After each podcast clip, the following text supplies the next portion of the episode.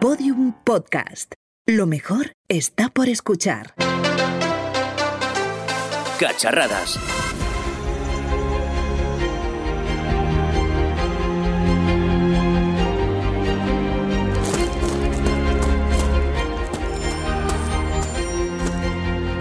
No, no, no, que por ahí no es, por ahí no. Espera, espera, espera, espera. Rápido, nos queda menos de un minuto. David, corta el cable verde. Cable verde, cable verde. Esto sería mucho más fácil si eso fuera daltónico. No, otra vez, no, con lo cerca que lo teníamos, nunca podremos salir de esta escape room. Estamos gafados, la verdad. Bueno, vámonos para el cuartel general de cacharradas.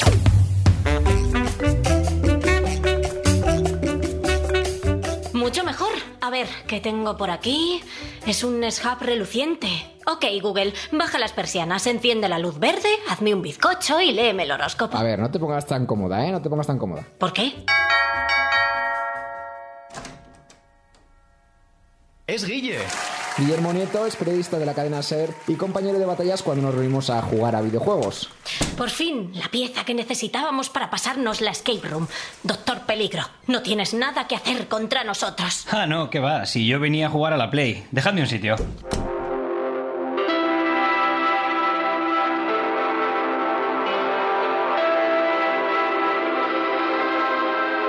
¡Hola! Pero si es Kingdom Hearts 3, qué guay. Llevaba años esperando por este juego. Si te subes a esa cama y pulsas dos veces la X, consigues una nueva llave espada. Mira, Tres días después.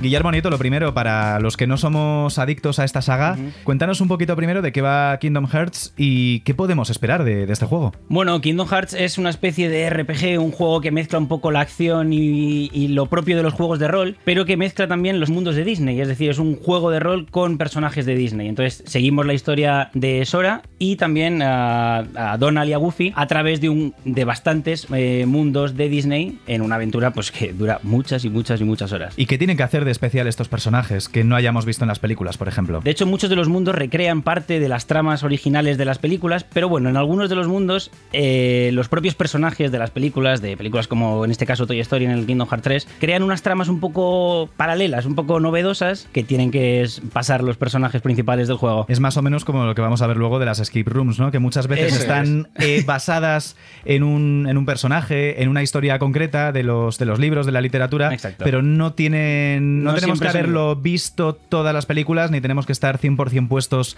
en cada uno de los personajes para poder tener una jugabilidad más o menos. Eso es. Además son historias que conocemos todos, son películas que conocemos todos, así que cualquier usuario va a saber un poco a lo que se lo que a lo que se enfrenta. ¿Qué te ha parecido el juego? Pues sí, como tú dices, llevamos esperando mucho tiempo este juego. Concretamente han pasado 17 años Casi desde que nada. empezaba la 17 saga. años, Sí. guau. Pero bueno, la espera mereció la pena y podemos decir que Kingdom Hearts es un juegazo. ¿Qué es lo que más te ha gustado, Guille, y qué es lo que menos? Bueno, creo que lo que más me ha gustado es que hayan añadido mundos y personajes de Pixar. Eh, las películas de Toy Story, Monstruos S.A., Ratatouille consiguen llevarte un poco atrás a la infancia cuando vimos estas películas por primera vez. Y bueno, lo que menos supongo que el hecho de que para entender al 100% el juego tienes que haber jugado absolutamente todos los juegos de la saga. Y son muchísimos, así que no es accesible para todo el mundo. Vamos, que es como una serie de televisión en ese sentido, ¿no? Sí. Tenemos- poco es como así. ver Los Vengadores, que Claro. tienes que, que ver todas. Eso es. La verdad es que el juego en gráficos es una cosa alucinante y seguro que los jugadores de toda la vida, los que os habéis empapado en, los anteri- en las anteriores entregas, habéis notado una diferencia brutal. Sí, sí, el cambio es enorme. O sea, ya se quedan atrás estos gráficos de PlayStation 2 de los primeros juegos de la saga. Y bueno, uno de los cambios también más, más grandes es el sistema de combate, que es que ha mejorado muchísimo. ¿Y en qué mejora respecto a las dos anteriores entregas? Bajo Hombre, tu punto de vista. El, el- el mundo gráfico y el mundo de la jugabilidad. No es todo tan monótono como antes, hay bastante diferencia. Y a nivel de historia, ¿con cuál te quedas? ¿Con esta última? ¿Con los anteriores? ¿Cuál te ha gustado Eh, más? Creo que es un buen cierre. O sea, creo que se puede decir que es un buen cierre de, de la saga, así que bueno, me quedaré con esta, por decirlo así, y tiene bastantes mundos nuevos que le añaden bastante a la saga. ¿Y cuál es tu mundo favorito y tu personaje favorito de todo? Bueno, eh, personajes favoritos hay un montón. Como digo, han habido los de Pixar y, y gana bastante. Pero bueno, si me tengo que quedar con un mundo, me quedaré con el de Piratas del Caribe porque está recreado genial. O sea, mm, parece que te vas a salpicar el agua en la cara. ¿Y Johnny Depp llega a la hora, al rodaje o...? Eh, bueno, ahí sigue siendo Johnny Depp. Se parece tanto que sigue siendo Johnny Depp en eso. ¿Cuántas horas llevas jugando ya, Guille? Bueno, son muchísimas horas. Yo creo que para 20, 30 llevaré. Pero 20, vamos, 30 llevarás. ¿Y, y a puntito de pasártelo ya? Sí, pero Sí. 20, 30 en este. En la saga son muchas más. En la saga segurísimo, y más viniendo de ti. Eso es. ¿Algo más que nos quieras comentar de, de esta última entrega? No, solo eso, que deciros que aunque es un juego un poco difícil para alguien que no lo conozca de primeras porque requiere muchas horas de dedicación, creo que es un juego al que hay que darle una oportunidad. Yo me caigo entonces porque no he jugado en la vida. Es una pena, pero es verdad. Así que nada. Tienes muchos deberes pendientes entonces. Uf, sí. Ya sabéis, si queréis disfrutar de un videojuego de los que marcan una época, sin duda alguna, Kingdom Hearts 3 es vuestro título, ¿verdad, Roxy? Pero, pero, pero ¿dónde está Roxy? El doctor Peligro no se saldrá con la suya esta vez. Si metemos la pelota por este agujero, tiramos de esta palanca y decimos a Sergé tres veces delante del espejo. Yo creo que puede funcionar. Chicos, creo que lo tengo. Tenemos que volver a la escape room. David, corta el cable verde. A Sergé, a Sergé, a Sergé. Felicidades, sois los primeros en resolver el gran misterio de Doctor Peligro. ¿Doctor Peligro? ¿Eres tú? Soy Claudia, soy la responsable del escape room. Claudia Sanislo, nuestra segunda invitada de este Cacharradas, es la gerente de Lost Room en Madrid. Y antes de todo esto, antes de hablar con ella, vamos a saber exactamente qué es una escape room. Nos lo cuenta Víctor J. García. ¿Cómo salir de la monotonía de nuestro día a día en una gran ciudad? Un viaje al campo está muy bien, pero nuestra ajetreada vida a veces nos impide hacer las escapadas que nos gustarían. ¿Por qué no salir virtualmente de nuestra zona de confort y adentrarnos en un mundo de fantasías sin irnos demasiado lejos? No sé, quizás a tan solo un par de paradas de metro de nuestro trabajo. Las escape rooms consisten en encerrar a un grupo de personas en una sala ambientada en un libro, en una leyenda, y hacerles solucionar una serie de acertijos y pruebas para que puedan escapar de la sala. El tiempo arranca. 60 minutos y los jugadores deberán trabajar en equipo para desentrañar las piezas del rompecabezas y paso a paso conseguir una llave, una numeración o una pieza que nos permitirá abrir puertas o comunicarnos con el amo de la guarida para poder escapar. Si no lo conseguimos, las consecuencias pueden ser letales. Y en este caso, la ama de la guarida, porque es, es una mujer, es Claudia Sanislo. Y hace unos meses estuvimos en una escape room en, en Madrid, eh, en la que David y yo nos empezamos a preguntar un montón de cosas. Porque claro, las cosas se mueven, los acertijos se pueden resolver y efectivamente hay pistas que son materiales y, y que hay una inteligencia, un algo por detrás O que lo mueve espíritu. todo. Un No. Nosotros no sabíamos lo No que era y por eso No hoy hemos. hemos invitado a, a Claudia para que nos responda una sencilla pregunta. ¿Tan letales son los escape rooms como para quedarnos encerrados para siempre? Depende, si se trata de ti, igual, pero generalmente no, no Yo sé solemos que ser tan crueles. David lo está deseando, pero, pero bueno, la maldición en este caso... A ver, hay que, hay que decir a la gente que nos está escuchando que seguro que podemos ir a un escape room, que no nos vamos a quedar para toda la vida, pero que esa pequeña maldición que tenemos es la de, la de quedarnos con la intriga, el no saber cómo podríamos haber resuelto todos esos acertijos, haber abierto la puerta y sobre todo que como grupo no, nos sentiríamos mal, ¿no? Por no haber sabido salir. Nosotros supimos hacerlo, David. ¿Por qué está tan de moda las escape rooms? La razón es bastante sencilla en realidad. A todos nosotros nos gustan los juegos, los videojuegos y demás, y aquí tenemos la posibilidad de meternos nosotros en la historia del videojuego. Ya no necesitamos una consola, no necesitamos un teclado, simplemente eres tú quien tienes que moverte eh, a través de toda la sala, buscar las pistas y efectivamente mm, buscar tus límites y, y hacer todo lo posible para en esos 60 minutos que se hacen tan tan cortos salir de la sala. Esa adrenalina, esa tensión es algo que normalmente buscamos. Claudia, ¿vosotros dónde, dónde estáis en Madrid en este caso? ¿Y, y cómo empezó vuestra, vuestra historia como escape room? Porque es cierto que hay un montón. Estamos en la zona de, de ventas, es muy fácil llegar en metro, en coche. Hemos empezado nosotros en realidad en San Petersburgo y hace tres años llegamos a España, concretamente a Barcelona. Y hace seis meses nos planteamos que por qué íbamos a dejar fuera a los madrileños teniendo esos juegos tan tan geniales. Aquí abrimos nuestro super local. No he hecho ninguna y tengo muchísimas ganas porque la verdad es que yo pensaba que, que se escondía detrás de todo eso la familia de David el Gnomo, la que lo iba manejando. David el Gnomo. David el Gnomo el otro, porque este no, no es. De momento. Que bueno, entonces, ¿quién o qué controla las acciones y cambia los escenarios? Es una pregunta bastante, no sé, que se hace todo el mundo seguramente y son los mismos enanos que te arreglan el móvil cuando los metes debajo de, bueno, bajo el arroz para que se seque.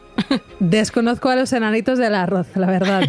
Pero aquí eh, tenemos, bueno, contamos con muchísima tecnología y todo lo que vosotros vayáis haciendo tiene una respuesta, digamos, eh, automática. Entonces tenemos un montón de cables esos verdes y rojos que antes David estaba cortando, pues todo eso os va activando cosas por, por sí solos. Si me consta que hay donde, donde realmente es el Game Master quien tiene que ir accionando los botones, no es nuestro caso. Eh, nosotros lo que hemos podido ver, porque tampoco nos enseñaron mucho en su día, es que eh, todas las acciones se van realizando mediante tecnologías que no conocemos demasiado bien, pero, pero que bueno, que tienen mucho que ver, supongo, con los sensores de movimiento, etcétera. Que no hay efectivamente un Game Master. Es que yo ni siquiera pensaba que hubiera un Game Master y que estuviera todo articulado, sino que lo que había era personas detrás de cada aparato que iban moviendo. De verdad, yo era Como así el tren de la bruja también. No, no, sí, Íñigo, es que no, no me da presupuesto tener tantas personas.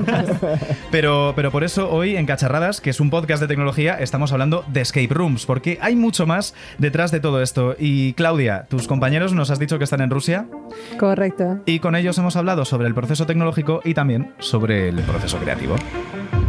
Primero el guionista propone ideas. Luego tenemos una tormenta de ideas con los ingenieros para entender la factibilidad.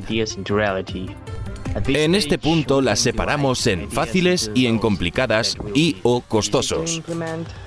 Pasa a veces que una idea es muy atractiva, pero resulta que nadie sabe cómo llevarla a cabo.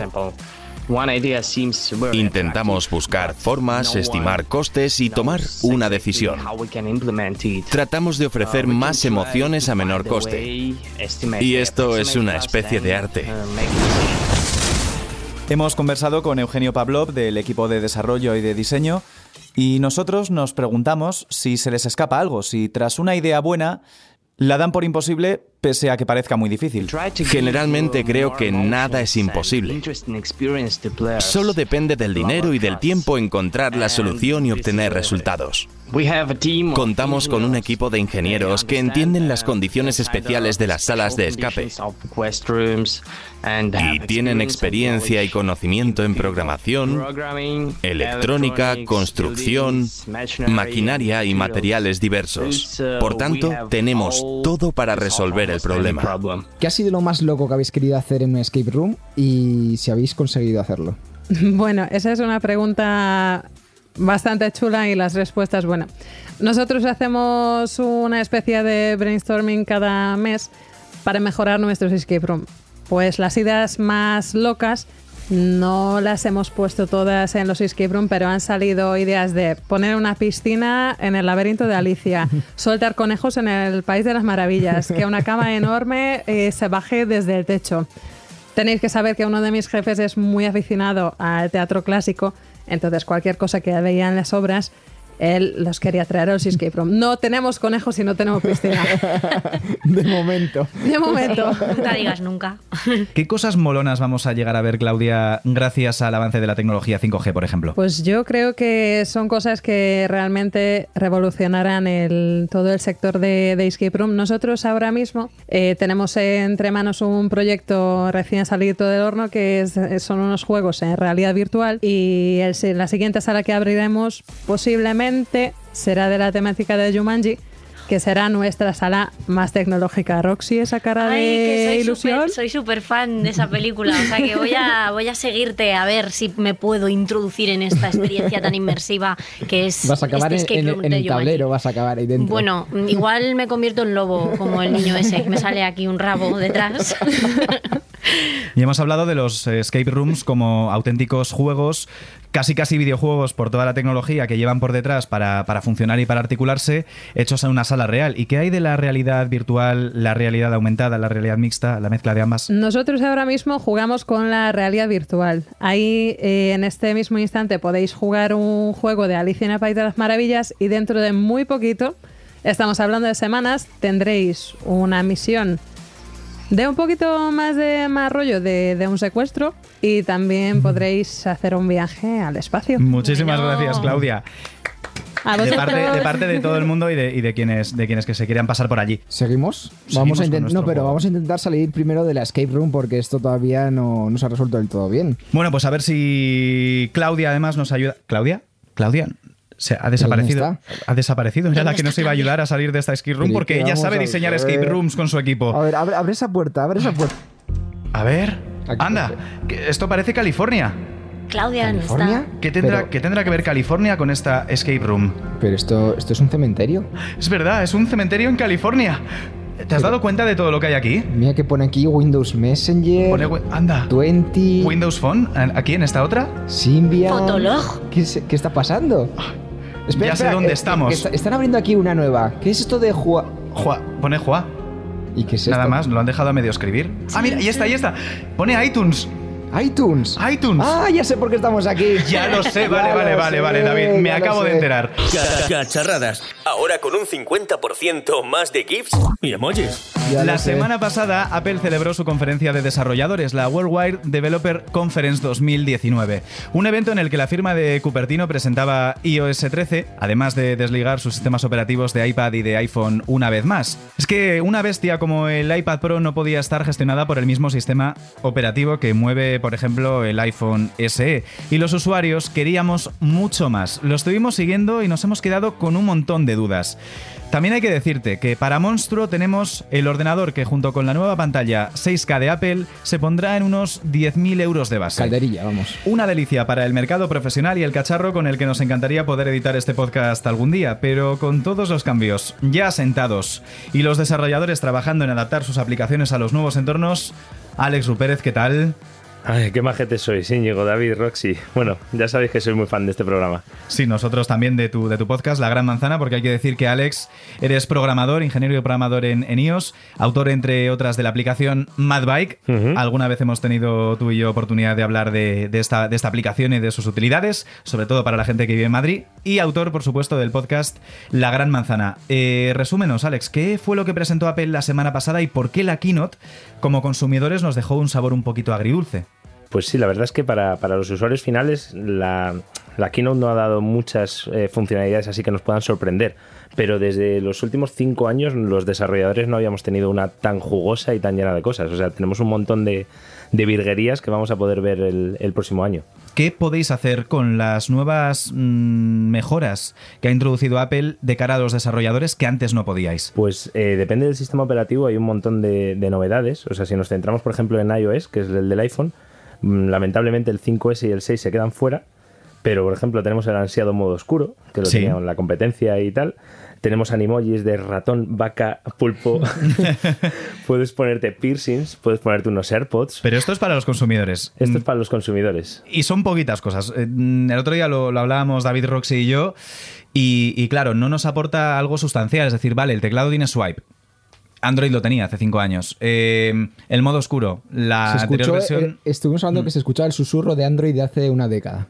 Sí, eso es verdad. Eso es verdad que, que hay muchas cosas que han salido de, ah, esto ya lo tenía, esto ya lo tenía, pero por ejemplo no se ha mencionado mucho, hablando de realidad aumentada de las escape rooms, eh, tenemos a RKit 3, que ahora te permite hacer una experiencia inmersiva de colocar objetos virtuales delante de objetos reales y que tú pases por detrás, por delante. Eso antes ponías un objeto lejísimos, pasabas por delante del objeto Y se objeto. ponía delante o se movía y tal. Ahora eh, realmente te puedes meter dentro de una experiencia virtual y meter a gente, hacer juegos colaborativos, eso es una pasada y no lo tiene nadie. Sí, el ejemplo de animales también que pusieron en la presentación para, por ejemplo, para enseñárselo a los niños, me parece una pasada que puedas ampliar un tiburón blanco y enseñarle el tamaño real de, Guau, qué pasada. de uno de estos animales, que eso sí que es sorprendente, la verdad. Sí, la verdad es que la, la demo impresionante de, de Minecraft que hicieron eh, fue una pasada. O sea, no he visto nada igual nunca.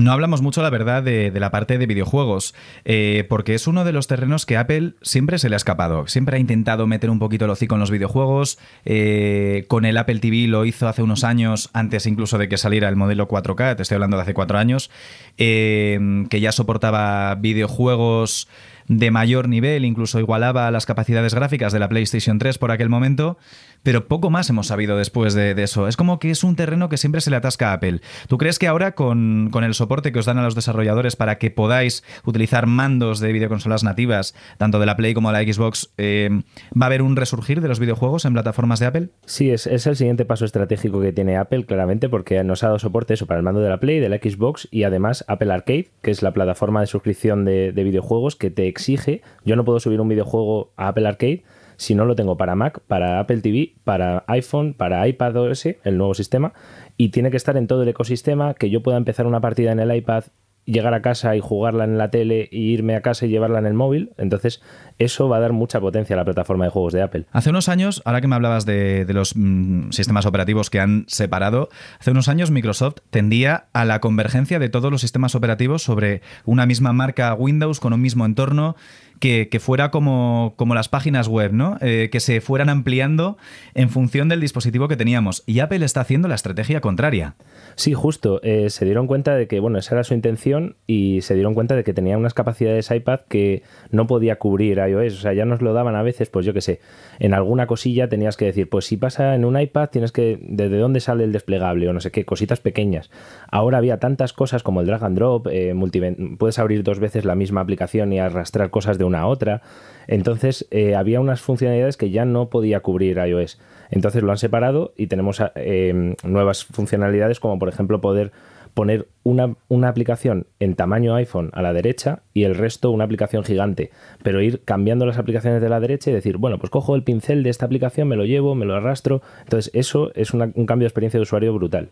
Y tenemos además con las aplicaciones dos novedades fundamentales. Una, que el Apple Watch empieza a cobrar mucha libertad a la hora de poder hacer aplicaciones. Uh -huh. eh, y luego otra, que es que podemos portar aplicaciones al Mac de forma muy sencilla desde un, una aplicación nativa o desde un código nativo que tuviéramos para, para iPhone o, o, para iPad. ¿Llegará MadBike a, a Mac? A ver, está claro como prueba, que por lo menos. La primera prueba, en cuanto salga esto, la primera prueba va a ser pasar MadBike a Mac a ver qué pasa. ¿Y cuánto podemos tardar en tener una aplicación completamente construida en, en un iPhone y portarla a un ordenador porque me apetece? Pues realmente eh, la experiencia de lo que se quiere conseguir con esto es que la experiencia de un iPad, como tiene más espacio, más un tamaño más fluido, ahora las aplicaciones obligatoriamente se tienen que adaptar al tamaño para eso, para que las ventanas puedan crecer y hacerse pequeñas como en el Mac. Entonces, con ponerle la toolbar esta de arriba, el botón derecho para que salga el submenú típico y dos tonterías más, tienes adaptada la aplicación al Mac y el mismo, el mismo ejecutable lo subes al App Store y en Mac se te bajan las cosas de Mac, en iPad se te bajan las cosas de, de iPad y listo. ¿Y con el reloj, alguna idea que nos eh, pueda servir para ilustrar la importancia de que tengamos más libertad a la hora de hacer aplicaciones para el Watch? Pues precisamente la radio y los podcasts, porque ahora viene la radio al HomePod, por ejemplo, y en el reloj ahora podemos tener aplicaciones de podcast de otra gente. Antes, eh, digamos que Apple no te permitía conectarte, hacer un streaming del reloj a los AirPods, entonces solo funcionaba la aplicación de podcast. Ahora un montón de aplicaciones se pasarán al reloj porque ya podemos conectarnos y mantener una conexión estable. Es la evolución y de evolución nos ha hablado mucho durante todos los episodios de Cacharradas Andoni Garrido. Llegan los imperios y cacharrazos con algunos de los grandes misterios de la humanidad que todavía no han sido resueltos. Así Hoy que... hablamos de civilizaciones por primera vez. Los mayas. Una de las civilizaciones más misteriosas del mundo y que despierta mucha fascinación entre la gente es la maya. ¿Pero quién ha editado esto? Cambiadle la sintonía de, de Andoni, venga. ¿Cómo pudieron construir sus ciudades con esas pirámides tan hartas? ¿Cómo, sin telescopios, lograron crear un calendario tan preciso que difícilmente pudo ser igualado por otras civilizaciones en Europa y Oriente? Y sobre todo, si eran tan listos, ¿cómo es que están todos muertos? ¿Desaparecieron de la noche a la mañana, como suele decirse? Empecemos por el principio. Parece que la historia de los mayas comenzaría hacia el año 700 a.C., en mitad de la selva guatemalteca, con una pequeña urbe conocida como Nakbe. Por esa misma época, en Europa se fundaba Roma y los griegos salían de su edad oscura. Sin embargo, no fue hasta el año 300 después de Cristo cuando los mayas alcanzaron gran auge tecnológico y cultural. Este fue el periodo clásico. Crearon una escritura jeroglífica, la más avanzada de toda América, y un sistema numérico vigesimal. Gracias a esto pudieron desarrollar su calendario maya. Era un calendario cíclico. En vez de medir el tiempo en siglos, ellos lo hacían en bactunes, pero no en plan 1, 2, 3, etc., sino que se acababan y repetían. El ciclo más largo de la rueda era de unos 5.000 años, y el final de esa cuenta larga fue en nuestro 2012. Los mayas nunca dijeron que fuera a haber un apocalipsis. Simplemente se fue el fin de su ciclo más largo, volviendo todo a empezar desde el comienzo. Eso sí, aunque en muchos aspectos esta gente fue muy crack, en otros no tanto. Nunca desarrollaron la rueda y todo lo cargaban a la espalda. Apenas tuvieron metalurgia. El arco no apareció hasta mucho tiempo después gracias al contacto con otros pueblos. Y por supuesto, las grandes ciudades acabaron todas en guerras unas con otras para obtener poder y esclavos para sus sacrificios en pirámides. Finalmente, los mayas no desaparecieron de la noche a la mañana ni por causas desconocidas, ni tuvieron contacto con seres de otro mundo, ni un virus alienígena acabó con toda su raza en un apocalipsis que ellos mismos previeron. Podría ser que ellos mismos cavaran su propia tumba, pues para cultivar grandes extensiones de tierra tenían un método bastante loco, que consistía en quemar grandes partes de selva. Con el paso de los cultivos, ese suelo mezclado con cenizas acabó empobreciéndose, y los mayas tuvieron que buscar más selva que quemar. Aunque hay muchas teorías, lo más probable es que su civilización cayera a causa de una sequía provocada por estos sistemas de cultivo, mezclado con una época de clima más cálido. Esa es la conclusión a la que llegaron investigadores de la Rice University de Houston, en Texas. Las muestras sedimentarias de varias lagunas de la zona indican que entre los años 800 y 900 hubo una sequía de gran magnitud, que hizo que, paulatinamente, los mayas fueran abandonando sus ciudades para migrar al norte de Yucatán. Estos mayas migrantes fundarían la cultura mayapán, que viene a ser una secuela, que aún así tuvo un periodo de gran esplendor, especialmente con la construcción de la ciudad de Chichen Itza, aunque claro, nunca volvieron a recuperar todos los conocimientos que tuvieron durante el periodo clásico, y una nueva sequía llevó otra vez a los mayas a la ruina, tras casi un siglo de fragmentación político-social, acabarían encontrándose con los españoles. Muy bien, Andoni, pues nos has enseñado los misterios de, los mayas, que es más parecido al, al misterio del Apple Pencil, aquel que, del que se reía Steve Jobs durante durante, desde hace muchos años y que luego acabó siendo realidad, ¿no? El misterio de los mayas o, o, el misterio que comentábamos antes de cómo Windows intentó hacerse un solo sistema operativo y acabó por, por, por hacer desaparecer todo, todo el resto. ¿no? Sí, sí, hubo un eclipse solar. El eclipse solar de Windows. O el misterioso caso de Íñigo confesando que un producto con sistema operativo de Android es bueno. ¿Te acuerdas cuando lo dijiste? ¿Qué le pasaba No a este muchacho? ¿Dónde están sus valores como fanático de Apple? Bueno, que esto se me, se me está, se me está pasando. Eh, eh, estoy probando estos días eh, macOS Catalina, por cierto, Alex, y, y ya veréis que, que es un buen sistema operativo Pero, y pero ¿cómo se te ocurre ponerte una beta de desarrolladores? Que eso va a explotar todo el rato. no pasa nada. Eh, llevo un montón de tiempo con el test flight de la aplicación MadBike y aún no me he electrocutado al enganchar una, una bicicleta. Hmm. Así que tampoco me parece tan, tan difícil. Yo estoy dispuesto a cualquier cosa. Lo próximo va a ser instalarme ya iOS 13 en mi iPhone. ¿Os gusta el reto? No. ¿No? A tu batería tampoco le va a gustar. A mi batería, tan, tan mal la tuya la has probado, ¿no? Bueno, lo iremos Tenemos- viendo. Eh, vamos a recomendar a la gente que escucha cacharradas que nos encanta cacharrear, probar cosas nuevas antes de tiempo. Que no es el momento de hacer locuras. No hay que hacer locuras, No, sí, David. sí, vamos a hacer No, locuras. no hay que hacer sí, locuras. sí. David, hemos, Sí. estamos, vamos a ser Sí, consecuentes. sí, sí. Si le decimos a la gente que no haga locuras y no se instale las betas, nosotros no nos vamos a instalar más betas. ¿te acuerdas que no nos vamos a instalar betas. David, no nos vamos a instalar betas. No, no, pero vamos a hacer No. una cosa mucho mejor. A ver, a ver. Mira. Eso sí, una- otro escape room, como el de la otra vez que Sí, fuimos juntos. sobre todo para ti. Esta, no, esta vez vamos con Roxy, sí, de verdad. Hombre, pues debería, ¿no? Para, Digo para yo. ti va a ser un escape room, porque... A ver. Vamos a... Mira, sabemos que esta semana he estado pro- um, Sí. probando el nuevo Google Nest Hub. Sí, me, me Y- encanta, es un buen cacharro. Claro, ¿y qué, qué le pasa? ¿Qué le pasa? Pues, pues nada. Que teníamos.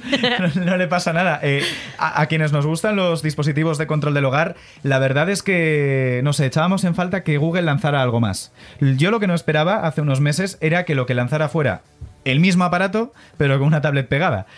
Hoy ya puedo decir que hemos descubierto que aporta bastante valor añadido. ¿Suficiente? No lo sabemos todavía.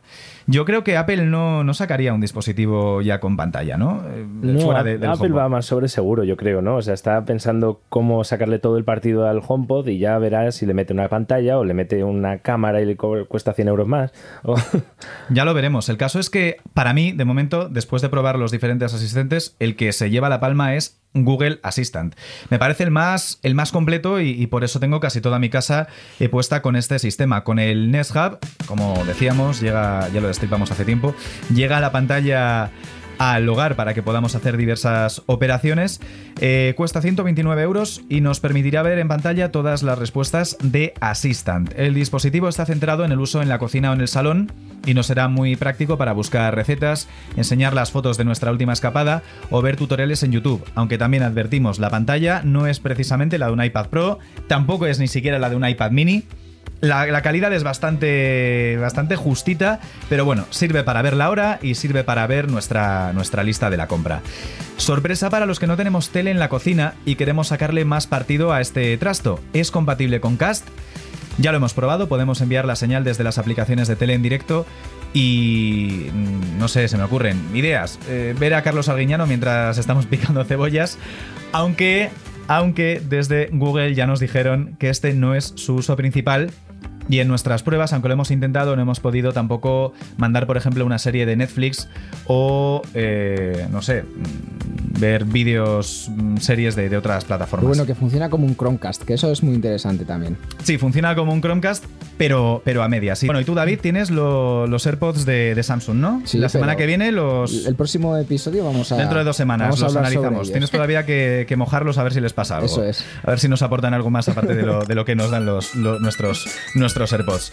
Así que, dicho esto, estos son nuestros análisis. Esto ha sido Cacharradas. Una semana más, un episodio en el que hemos hablado de todo. Hemos hecho juegos, hemos disfrutado de las escape rooms, David. Solo Que, Hace falta una piñata. que no necesitamos nada más. Este episodio aquí Roxy, concluye. Roxy, Roxy, que se te nos escapa, vamos, que se te escapa, nos vamos, algo. nos vamos de, Pero- de verdad, ya hemos salido de las Dios room. mío, qué pe- No, yo no he salido, me he quedado dentro.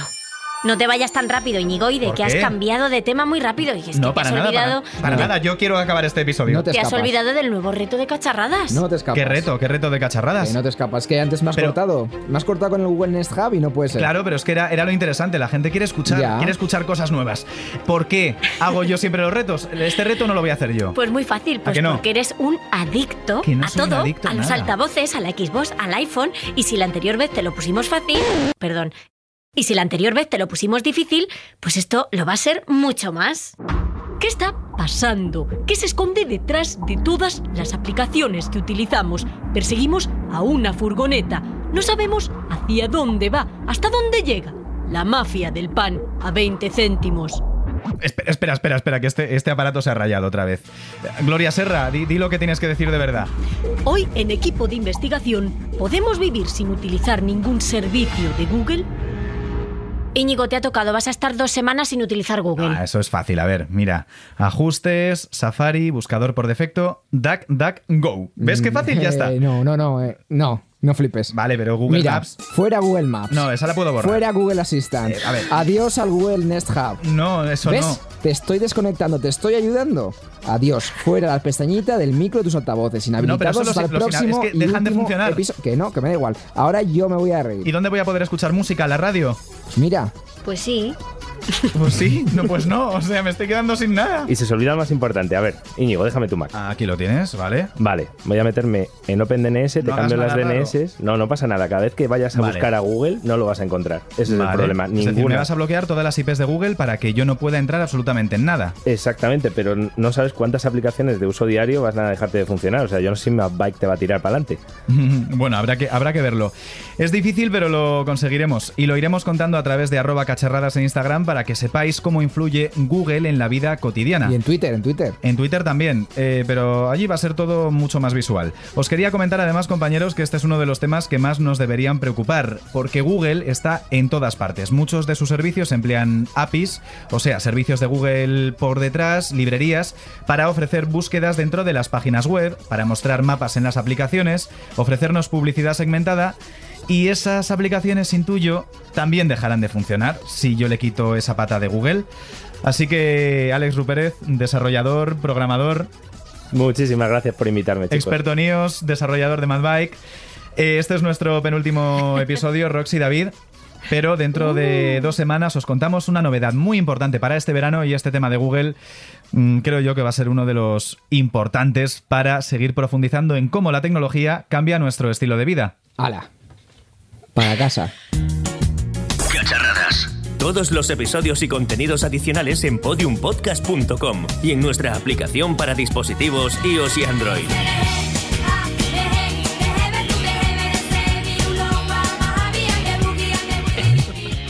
pero ya está. Sí. O sea, what the fuck. No, estoy flipando porque hoy ha sido como. ¡Montaña rusa! Ha sido muy caos.